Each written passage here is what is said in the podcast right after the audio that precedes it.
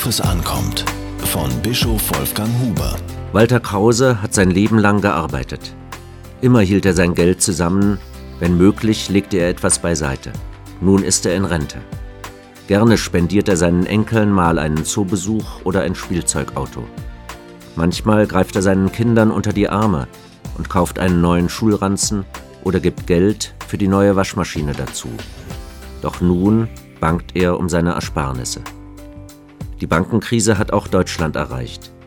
Die Bundesregierung tut gut daran, die Spareinlagen staatlich zu sichern.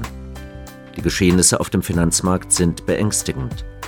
Vor einer Woche noch war die Rede von 35 Milliarden Euro, für die die Bundesregierung bürgen wollte. Nun benötigt die Hyper Real Estate Bank bereits 50 Milliarden. Irrtümer dieser Größenordnung sind eigentlich unvorstellbar. Welche Konsequenzen werden daraus gezogen? Die Zusammenhänge und Vorgänge auf dem internationalen Finanzmarkt sind kaum zu durchschauen. Und für den Laien schon gar nicht. Wer kann beurteilen, ob sich noch mehr deutsche Banken an den unsicheren Geschäften der Lehman Brothers Bank beteiligt haben und wessen Ersparnisse davon betroffen sind?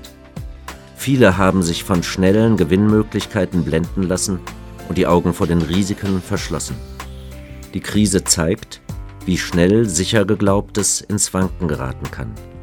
Das Ersparte für die Ausbildung der Kinder, die geplanten großen Reisen oder die kleinen Extras, die den Alltag verschönen. Auch Unternehmen haben zunehmend Schwierigkeiten, Kredite zu erhalten. Die bange Frage drängt sich auf, wie lange der eigene Arbeitsplatz noch sicher ist. Das schmerzt und macht Angst. Eine biblische Aufforderung sagt, All eure Sorge werft auf Gott, er sorgt für euch. Das Heil liegt nicht in den Finanzmärkten. Wer es von einer möglichst schnellen Rendite erwartet hat, sieht sich enttäuscht.